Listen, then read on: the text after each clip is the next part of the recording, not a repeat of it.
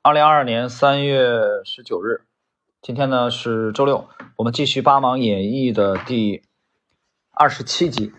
上一集我们讲到了沃尔特·施洛斯啊，这个 原教旨主义架头的教父格雷厄姆的可以说最纯粹的弟子啊，他的仓位管理的的策略。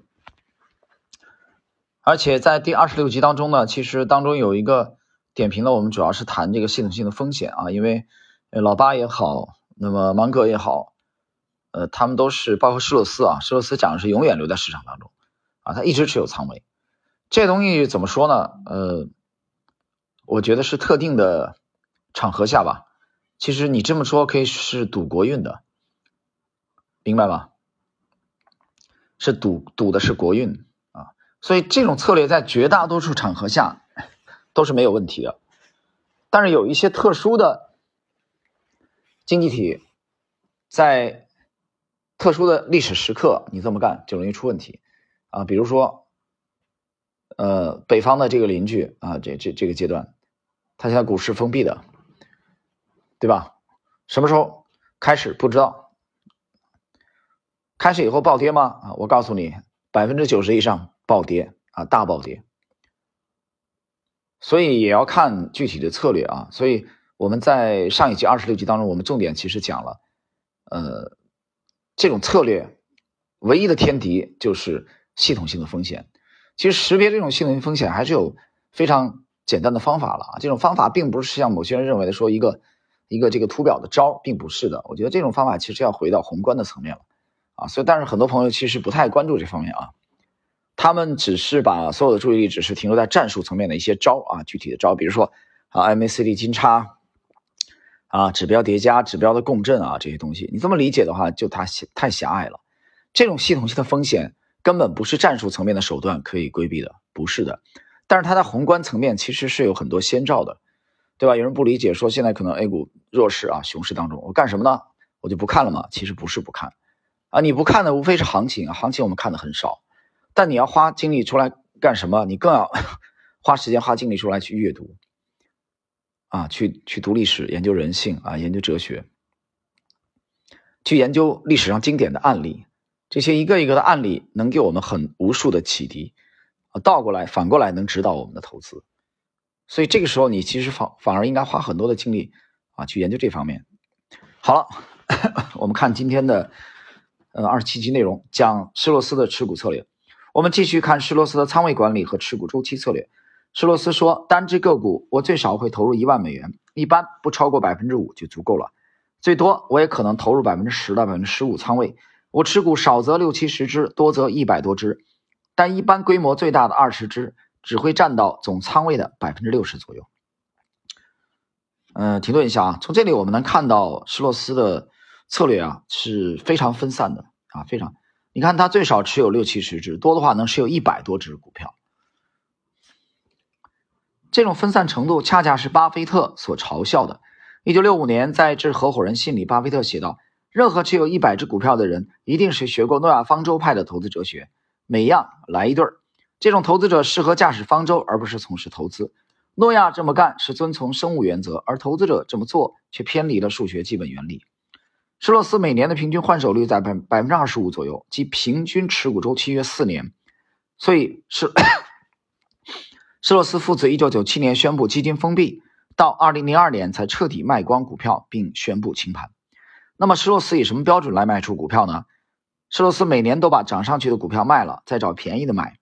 他的卖出方法一般是在上涨时分批卖出，并坦然接受卖出后可能飙升的无情事实。施洛斯坦言自己经常遇到卖出后飙升的案例，比如人生里买入的第一只股票叫做标准煤气电力公司，股价十五元，十五美元。施洛斯买了十股，期间施洛斯买进买出，买进卖出好几次，赚了一些小钱。这只股票后来涨到两百多美元。再比如，在十到十一美元间买过浪琴手表，涨到二十美元时卖掉，后来涨到两百美元。九美元买过克拉克石油，二十七美元卖掉，后来涨到两百六十美元。十五美元买进雷曼兄弟，到三十五美元清空，后来涨到一百三十多美元等等。施洛斯为此自嘲说：“没办法，格雷厄姆的方法就这样赚不到大钱。”格雷厄姆教我们追求翻倍，最多翻倍时就卖掉了。虽然极为罕见，但施洛斯确实也有过十倍股。比如他刚刚自立门户时买过一只股票，叫富恩斯兄弟手套公司，最早买入价是二点五美元。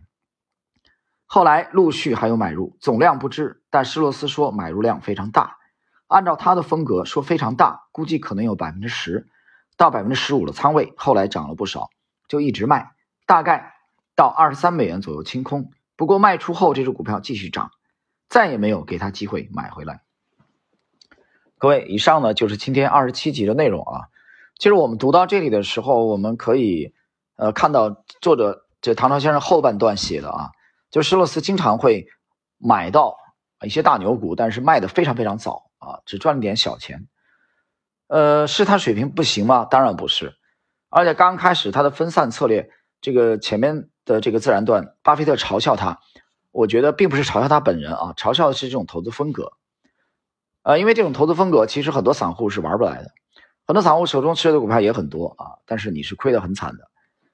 施洛斯作为投资大师，一定是有他独到之处，他的独到之处就是啊，非常完整的继承了格雷厄姆的这个衣钵，用分散的策略，长期持有啊一些相对低估的股票。但这种策略本身，就像施洛斯所讲的，格雷厄姆的这个策略本身，你就很难赚大钱。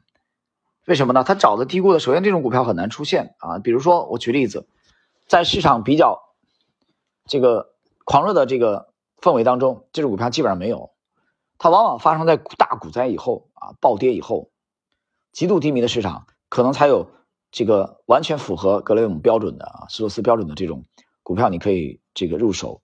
但同时，随着它的上涨，啊，股价的这种上涨，它的估值越来越高，基本上越来越不符合啊，他们持有的标准，所以他们就会落袋为安卖掉。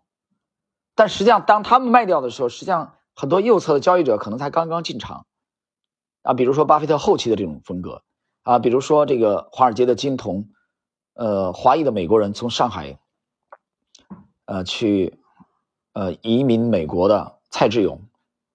啊，比如说这个彼得林奇这样的人可能才刚刚入场，但施洛斯已经开始把这些股票卖掉了，明白吗？所以这里完全是风格的这种差异啊，不存在说，我觉得这就像这个刀枪剑戟斧钺钩叉一样啊，你觉得刀好，三国里边用刀的厉害啊，关公用大刀的，还是用枪的厉害啊？这个张飞和赵云都是用枪的啊，孙策小霸王孙策也是用的枪。东吴的马超也是枪，所以不是说兵器本身厉害不厉害，它厉它厉害之处在于使用某一个策略的人他的功力怎么样啊？所以你不能说左侧的一定比右侧厉害啊，右侧的追高买突破的一定比左侧就好，所以这又回到了价投和趋势投资的啊这种这种，我觉得呃分歧也好啊各有各的魅力。各有各的短处，各各有所长。好了，各位，今天时间关系呢，我们第二十九集施洛斯的持股策略，呃，就这个解读到这里。